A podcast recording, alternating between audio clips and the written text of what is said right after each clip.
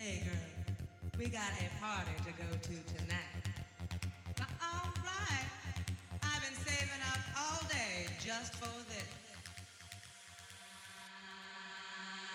I am ready.